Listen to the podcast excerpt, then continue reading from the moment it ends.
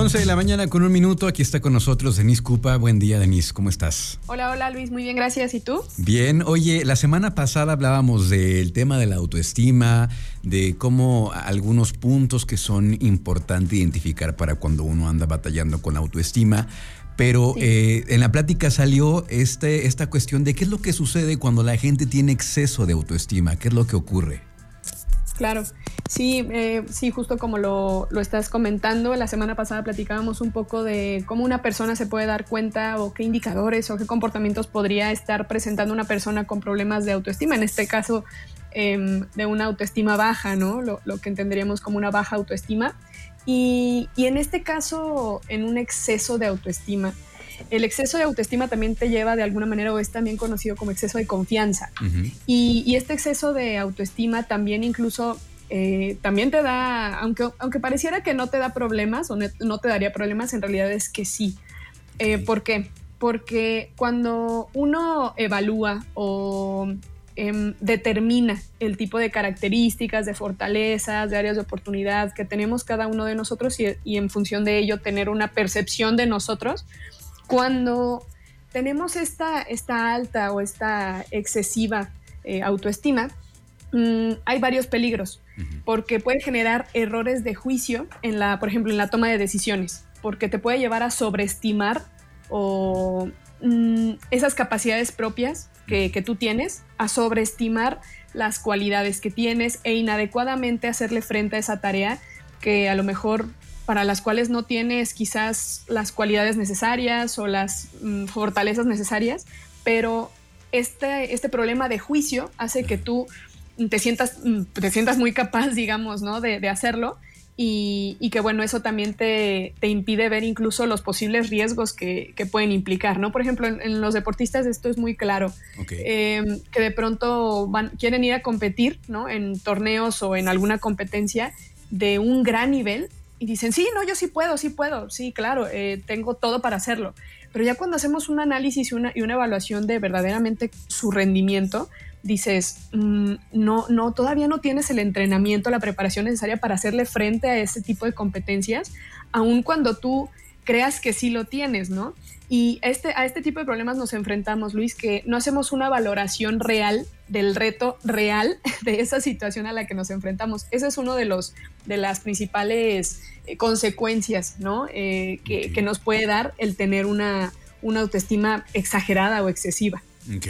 Oye, ¿no se, no se cae de pronto en la arrogancia eh, en general? ¿No crees? En cuanto a la parte de la arrogancia, digo, primero que nada, para cuando utilizamos como algún tipo de adjetivo, ¿no? Calificativo para una persona, primero pues, tendríamos que entender que, a qué se refiere esta parte de la, de la arrogancia tal cual, ¿no?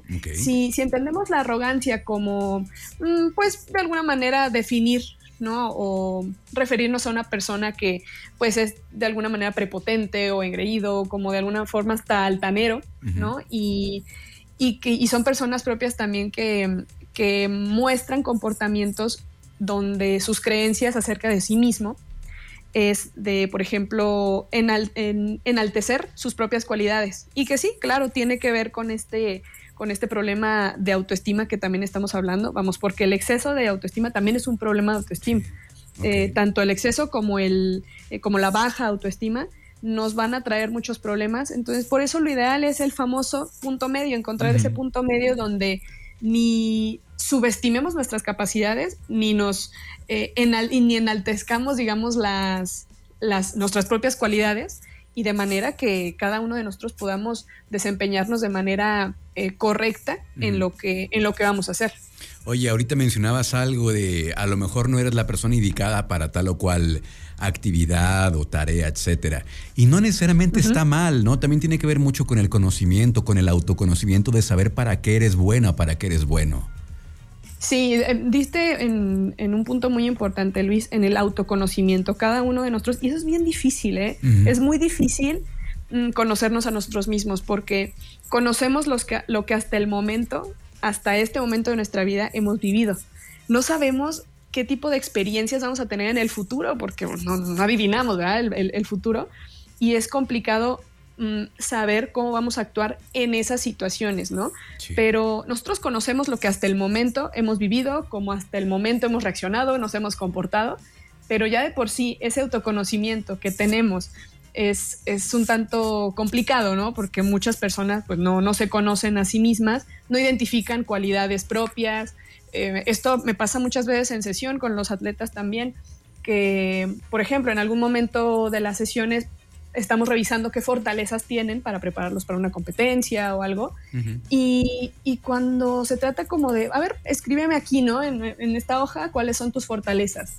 Y escriben una y, tardan mucho y agarran el lápiz y están pensando y le dan vueltas y dicen, no sé, no, sé cuáles son, ¿no? Y si acaso escriben otra. Y digo, imagínate lo, lo, complicado que debe ser para una persona el poder determinar unas fortalezas, pero eso eh, demuestra de alguna forma mm, pues esta dificultad que tenemos para conocernos a nosotros mismos. Pero si se trata de escribir en qué eres malo, qué, errores tienes y todo, no, hombre, ahí nos, nos va a faltar libreta para escribirlo, ¿no? Eso es, esa es la, parte importante de nuestro, de nuestro autoconocimiento y que definitivamente va a impactar en nuestro o exceso de confianza o exceso de autoestima o también en nuestra baja autoestima y que lo ideal es simplemente conocernos, saber qué fortalezas tengo, qué áreas de oportunidad, qué debilidades, vamos a, algunos tienen como cierto recelo a la palabra debilidad, como que no, no, no, les gusta, pero vamos, que hay que decirlo, por algo existe la palabra y hay que decir que para muchas cosas también nos tendríamos que reconocer débiles y que está bien em, y, y, que podemos trabajarlo y tal, pero identificarlo y saberlo y ya eso ya te da pauta para poder comportarte de manera efectiva en cualquier reto o en cualquier situación que, a la que tú tengas que, que hacerle frente, ¿no? Muy bien, qué interesante. Oye, Denise, pues con esto nos quedamos entonces, como siempre, súper, súper interesante lo que nos cuentas en esta sección. ¿Cómo te seguimos eh, en redes sociales, por favor? Sí, claro que sí, Luis. Me encuentran en Instagram como arroba dedecupa y en Facebook me encuentran como Denise Cupa. Perfecto, acá nos escuchamos la próxima semana. Muchas gracias, Denise. Saludos, Luis, que estés muy bien. Gracias. Seguimos con más aquí en Trion Live.